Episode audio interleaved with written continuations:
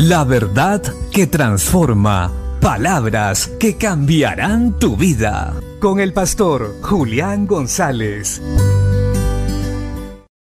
La Biblia dice en la carta a los Colosenses capítulo 1, verso 15 y 16. Él es la imagen del Dios invisible, el primogénito de toda la creación, porque en Él fueron creadas todas las cosas, las que hay en los cielos y las que hay en la tierra, visibles e invisibles sean tronos, sean dominios, sean principados, sean potestades. Todo fue creado por medio de Él y para Él. Este texto es importantísimo para todos nosotros los creyentes. No debemos dejar pasar por alto esta maravillosa palabra.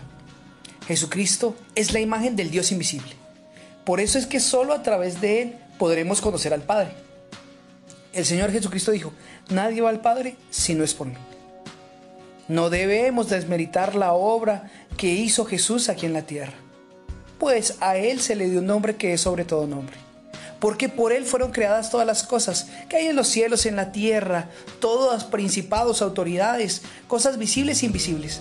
Absolutamente todo fue creado para la gloria del Hijo. Qué maravilloso es esto. No estamos delante de cualquiera, estamos delante del Dios hecho hombre por eso hoy más que nunca abramos nuestro corazón para que Él entre y gobierne nuestra vida y dirija nuestros pasos para poder un día lograr llegar a conocer al Dios Todopoderoso, al Padre de las Luces. Cristo es la imagen del Dios invisible. Aceptemos hoy a ese maravilloso Señor y Salvador. Rindamos nuestra vida ante aquel por el cual fueron hechas todas las cosas.